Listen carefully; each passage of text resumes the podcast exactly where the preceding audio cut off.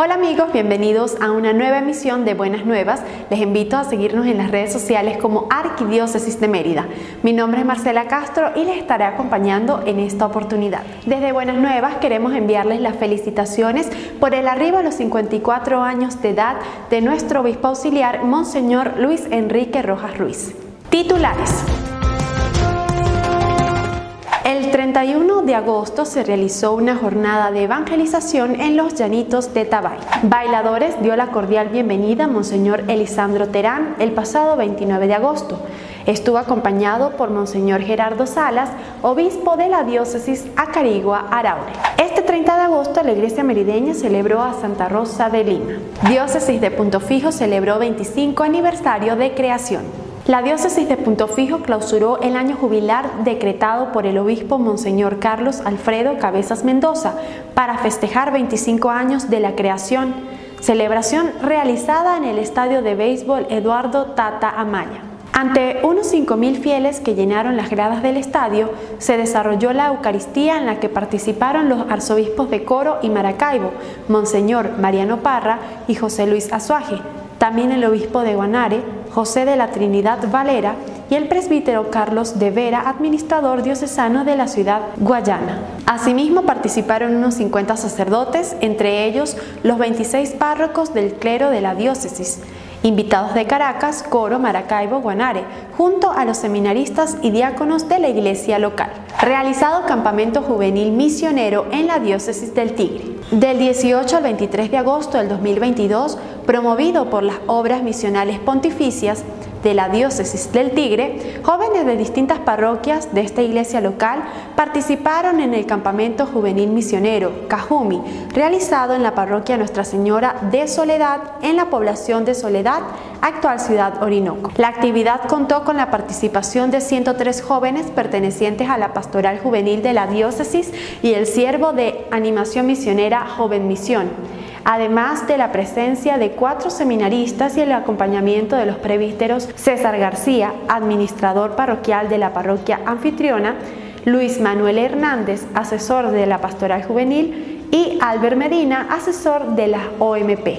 Este domingo 28 de agosto se llevó a cabo en la población de Bailadores la Eucaristía en acción de gracias por las bodas de perla sacerdotal de Monseñor Gerardo Salas Arjona, obispo electo de Acarigua, Araure. La misma contó con la presencia de Monseñor Elisandro Terán, arzobispo coadjutor de la Arquidiócesis de Mérida, quien visitó por primera vez esta comunidad parroquial, así como de Monseñor Juan de Dios Peña y el presbítero Javier Muñoz, compañeros de estudios de Monseñor Gerardo Salas. Con una gran participación de fieles, quienes salieron a dar gracias por el reciente nombramiento episcopal de Monseñor Gerardo Salas y la primera visita del arzobispo coadjutor de Mérida, fueron entregados obsequios sin detalles en homenaje a estos dos grandes obispos. Pastoral Juvenil de la Arquidiócesis de Mérida anunció el nombramiento de Ronald Peñalosa como nuevo coordinador arquidiocesano 2021-2024. Hoy toda la pastoral juvenil de Mérida se complace en saber que tu alegría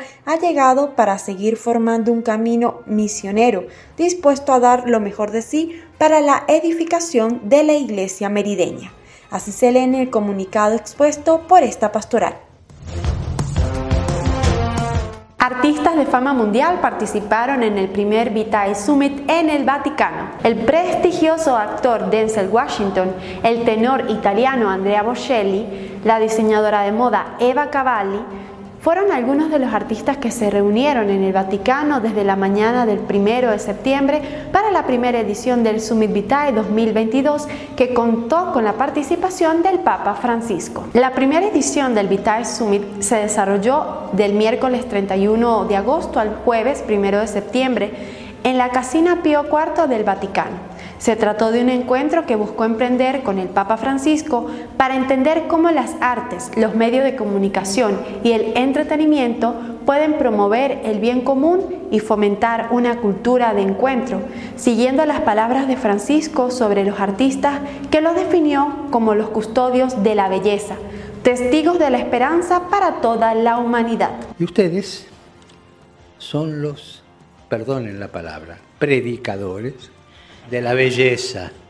Ustedes dan belleza. La belleza hace bien. La belleza cura.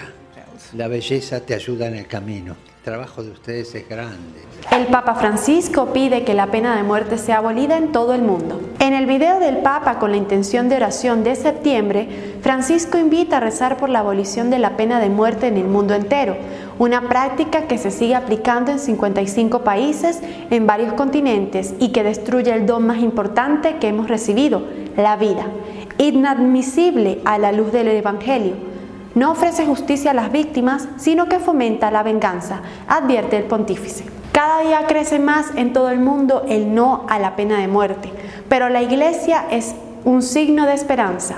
Con esta afirmación inicia el video del Papa para el mes de septiembre con la intención de oración por la abolición de la pena de muerte en el mundo, que el Santo Padre confía a la Iglesia Católica a través de la Red Mundial de Oración del Papa. Hasta aquí esta edición de Buenas Nuevas.